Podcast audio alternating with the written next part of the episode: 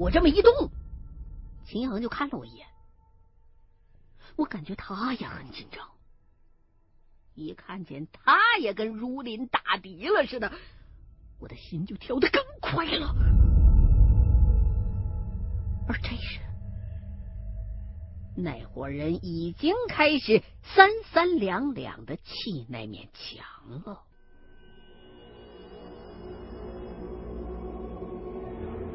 活干得很熟练，没几分钟，那墙上的大豁口就被砌好了。从外表上看，谁都不可能知道这墙里头还镶着一口棺材。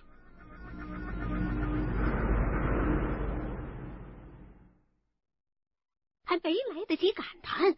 秦一恒忽然往后挪了一下，爬过来，在我耳朵边低声说道：“赶紧往外撤，他们一会儿就要烧纸人车马了。”说着，换了一个半爬的姿势，慢慢的往后推了几米，然后蹲起身来，猫着腰就往外溜，根本就没等我。妈的，也太不讲义气了！我憋着骂，赶紧也照着他的样子撤退。他的动作看上去挺简单。躲起来却不容易，因为怕被那伙人察觉，我不敢放开手脚，所以只能照样爬了几步，胳膊就开始有些泛酸。所幸这时候已经能半蹲着朝后挪了，我又挪了将近二十米，才跟秦一恒一块退到了墙边的一块阴影里，停了下来。人刚一蹲稳。那边果然就亮了起来。我们俩虽然已经躲在了暗处，可还是觉得不放心，就又向后推了几米。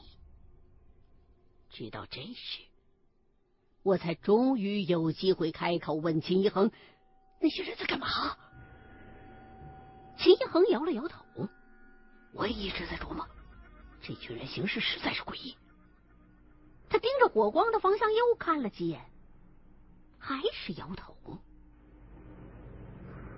现在连他都没了思路了，那我就更甭提了。只能眼瞅着那些人把纸人车马依次往火堆里丢，最后那几个打头扛引魂幡的人。把那些引魂幡也丢进了火堆，火光才逐渐的暗了下来。接着，人群里边又走出一个人来，扬起手，使劲的往地上摔了一个什么东西。听动静，应该是个什么瓷器或者是陶器的器皿。然后。那一行人就统一猫下腰去，鼓捣了一阵什么。距离太远，加上那些纸人车马已经差不多烧完了，实在是看不清楚他们脚下有什么了。最奇怪的是，本来秦一恒都已经准备拉着我跑了，那伙人站起身来之后。竟然都统一匆匆忙忙的朝另外一个方向走了，还是没有回声把我们俩都搞得一愣。半晌，秦一恒才突然脸色一变，坏了，他们放的那些路标不是用来提示出去的路子，而是为别的东西指路，让那些东西进来。啊，东西引进来。那那肯定不会是什么干净东西啊！那怎么办？你赶紧想法子。秦一恒倒是稳住了情绪，低头想了一下。现在有两个办法：一是继续跟着那伙人，不过这时候想要再跟上就难了，没了棺材做累赘，加上他们路线肯定是早已经计划好了的，估摸着早就跑没影了。第二个办法就是我们自己找出路，毕竟。这幢建筑已经在整个楼盘的边缘了，一会儿多加小心，很快就会走出去的。言下之意就是想自个儿找路。哦，我左右看了两眼，四周围一片漆黑。不管怎么着，得赶快出去才行。连忙让秦一恒带路，我们自己出去算了。秦一恒嗯了一声，四下打量了一圈，也不知道他在这黑漆漆的大堂里边能看出什么路线来。然后他就带着我，也朝着那伙人刚刚离开的方向走了过去。经过那堵墙的时候。我们俩都停下了脚步，看了几眼，才发现这并不是一堵墙，而应该是在整个楼层的中央受力位置上造了一个很粗壮的大方柱子，每一面都有七八米宽。秦恒就走过去，用手敲了一下。又低头看了看地上刚烧完的纸钱和纸人车马的残灰，最后捡起一片黑不溜秋的东西，举在鼻尖前面闻了一闻，喊了一声：“我靠！我大概明白了，这地方肯定是大师选的风水眼，他想用风水上的局把这附近的那种东西都引过来，把他的财路给让出来。”说着，又一拍大腿，糟了。我们刚才就应该往外跑的。秦恒朝冷子这么一喊，我腿立刻就软了。不过之前那么多的经历也不是白挨的。我镇定了一下，就赶忙问：“那现在怎么办啊？”这一会儿，秦一恒倒是镇定下来了，用手比划了一下大概的方位，然后就叫我闭上双眼，别出声。双手搭在他的肩上，一会儿无论发生什么事，也不要睁眼。如果感觉到有人拽你衣服啊什么的，也不要顾忌。放在我肩上的双手，千万千万别松开。说完，也没等我追问为什么呀，就把我的胳膊往他肩上一架，又从包里边掏出来一什么东西，鼓捣了一下，转过身就往外走。我心里边这时候没着没落的，听秦一恒这么一讲，我就已经听明白了。接下来八成就是要见鬼了。之前也不是一回两回在凶宅里边晃的了，可这回我却比以往都要紧张，双手搭在秦一恒的肩上，紧闭上双眼，就跟着他步伐的节奏，慢慢的。往前挪，我不知道秦一恒是不是睁着眼呢。反正我们俩前进的速度出奇的慢，走了好半天，还是感觉就在这楼里边，没出去多远。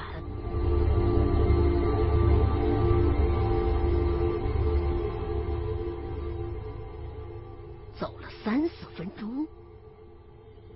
似乎才算是摸到了楼门口。秦一恒说了一句：“小心台阶。”我跟着一迈腿，晚上分析，应该是又回到了来时的那种土路上。路面上有很多的坑洼，我很怕一不小心崴了脚，成了秦一恒的累赘。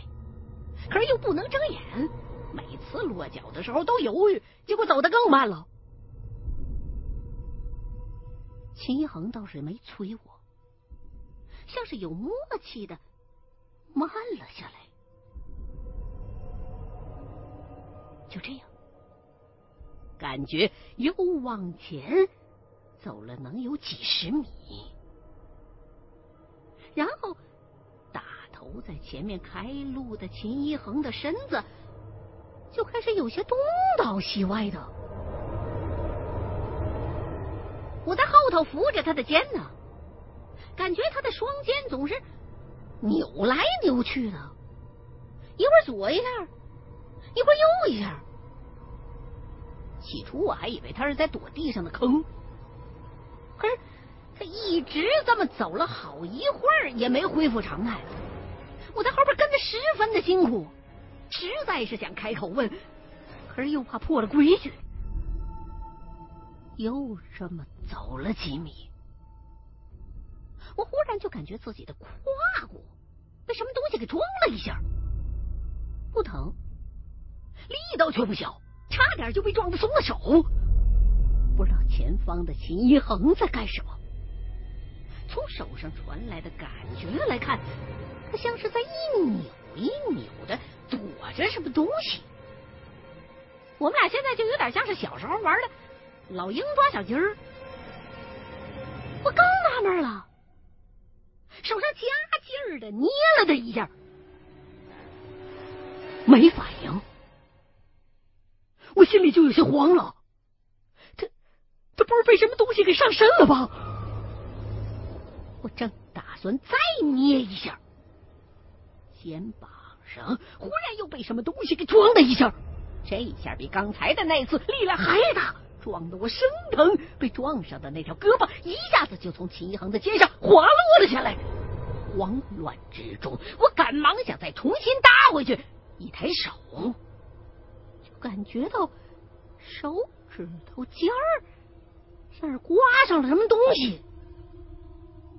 具体是什么也也形容不出来，但肯定不是个硬家伙。这一下我彻底摸不着头脑了。秦恒是在带我去哪儿啊？这么想着，我就又试探性的伸出手去，朝外边拍了一下。可什么都没碰着，这也是我下意识的伸手就碰了一下，但马上又反应过来，不对，秦恒刚才叮嘱过我不能把手拿开的，我就赶紧又把手搭了回去。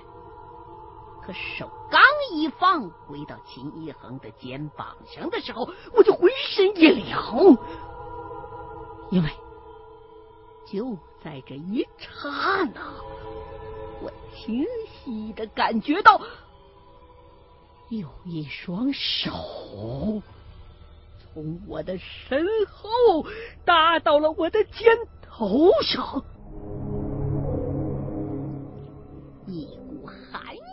闪电般的从后脖梗子一直蔓延到全身。这个世界，这个地点，身后头的这位。他肯定不是人呐！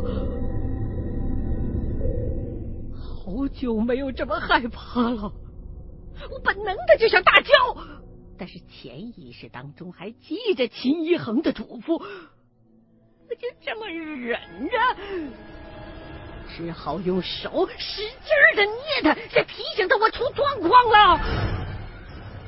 可是，无论我手上下多大的劲儿。走在前面的秦一恒始终都没有反应，这一下我实在是忍不下去了，担心他也着了道，指不定这时候也有一双手掐着他的脖子呢。这么想着，我就开口大喊了一声：“别走！”也顾不了那么多了，直接就睁开了双眼。这么一睁眼。我整个人立马就木在那儿了。这种冲击，在我即便经受了那么多套诡异的凶宅之后，依旧强烈。因为在我的面前有几十个黑影，看轮廓，有的像是人，有的像是动物。一个个都迎面朝我们走来，但即便离得再近，看出去也只是一团模糊。我斜着眼睛往身体的一侧打量了一下，才明白秦一恒为什么要左扭右晃的前进了。这时候，我们正在这条鬼路上。逆向穿行，他是在躲那些鬼影呢。这下我的心彻底的凉了。心说这次算是交代在这儿了。这么多的污秽，秦一恒肯定也束手无策呀。人一旦绝了希望，反而也就不怕了。跟着秦一恒，对视野当中的这些东西，已经不再抱任何反抗、挣扎和躲避的念头。只是心里头一直在疯狂的重复着同一句话：这么走下去，很快就快到阎王殿了吧？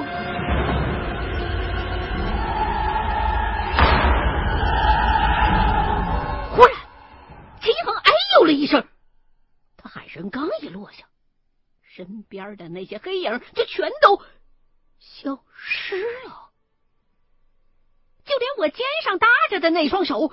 也跟着一块儿感觉不到了。眼前的秦一恒一喊完这嗓子，直接就一屁股坐倒在了地上，转过脸就开骂：“妈的，老子说的话你怎么不听啊？要不是天亮了，这回真他妈要被你害死了！”他骂归骂，我听着却一点也不生气。这捡了一条命回来的感觉太刺激了！我抬头四顾，太阳倒还没见着，但是天空当中已经露出了些许的鱼肚白了。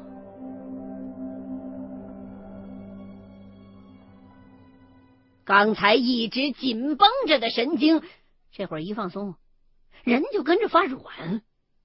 我也一屁股瘫坐在了地上，缓了好一会儿，才开口问秦一恒：“你刚才怎么不回话呀？”秦一恒没答话，先冲着地面上呸了几下，表情还挺痛苦。难道他嘴里边刚才又含那羊粪球了？没等我发问呢，他就又继续开骂：“我他妈拼了老命用嘴叼了盐蜡，双手还得死命的护着竹芯你就不能让我省点心呐？”说完，又好几口，好像是嘴里边还有不少蜡烛屑。我赶忙从包里边给他拿了一瓶水出来，他就冲我摆了摆手，自己点上了一根烟。这鬼门关上次已经跟你讲过了，就不用再问些了吧？这群人行事实在是诡异，连我刚才都被他们给忽悠了。直到我发现他们最后摔的那是一个丧盆子，才明白过来。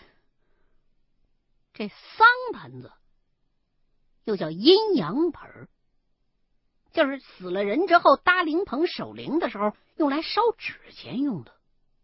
出殡的时候，它还有用，要由死者的长子或者是长孙摔碎了。在民间习俗当中，这只盆子是代表着死者生前用的锅，摔得越碎，死者越容易携带。到了阴间那头，就可以继续用这口锅来开火、做饭、生火。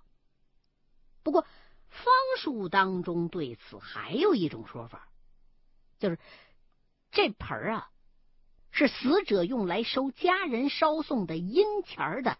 一个物件，说白了就跟自家那油箱差不多。你要是摔不碎的话，那不仅阴间的那死者以后断了香火，阳间的家人也会摊上飞来横祸、血光之灾。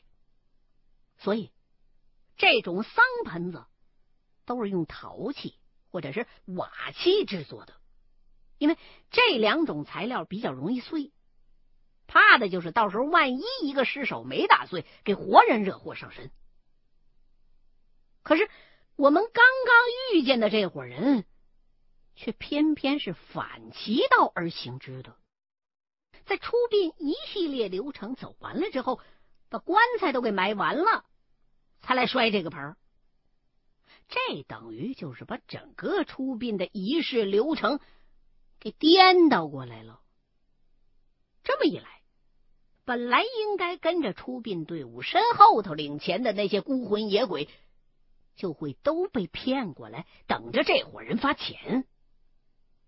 而那口棺材里头，肯定也是藏着某种特定属性的物体，或者是人的尸首。葬在这么一个风水眼上，就等于是把这一片方圆数公里的野鬼都给吸引到这儿来了。这地方就被打造成了一个风水局。到时候，等所有的一期、二期、三期工程都弄完，这幢墙里边镶着棺材的商业楼。肯定开业之后就会赔他个倾家荡产，但是其他的楼却都会兴旺昌盛。这么大的一个风水局，没点道行的人是根本想不出来的。秦恒告诉我说呀：“这片楼盘的开发商。”背景想必很深，每一步都在他们的计划之中。他们临走之前，不是还鼓捣了一些什么吗？现在看来，那伙人肯定都是在自己的鞋里头做了手脚了。因为没有亲眼细看，具体我也说不准。不过呢，肯定是用了什么辟邪的手段，施在了他们自己穿的那鞋的鞋垫上或者是鞋带上，这样。他们一路走出去的时候就不怕撞鞋了。这法子本来咱们也可以用的，其实只要把这鞋子反着穿就可以了。但是我担心那样的话行动起来不太方便，所以就只好用这根盐蜡开路了。好在咱们还是活着走出来了。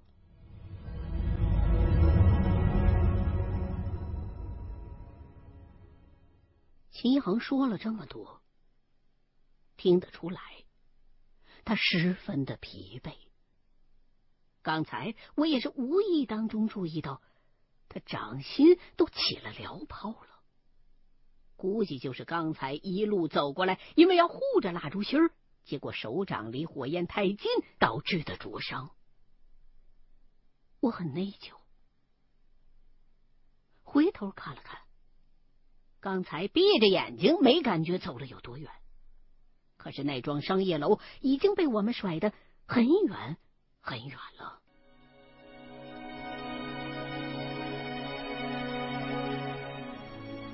这时候，天已经开始亮了，我的情绪也逐渐的平稳了下来。点了一根烟，这才忽然想起。我记得刚才有一双鬼手搭在我肩头上来着，赶紧跟秦一恒汇报了一下。秦恒却摇了摇头，说没什么大碍的。众所周知，人身上有三把火，其中两把就在肩头上，估计是那些东西当中有一个特别练生的，刚才呀趁机想上你的身。所幸天亮的及时，那玩意儿才没得逞。你回去多晒晒太阳就没事了。两个人忙活了一整宿，都累得腰酸背疼了，坐地上歇了好一会儿，才又勉强站起身来往回走。秦恒一路走，还一路清嗓子吐口水。我递水给他，他还是不接。问起原因来，他才告诉我，刚才两个人逃亡出来的那条路上，他嘴里头叼着的那盐蜡，可不是寻常的蜡烛。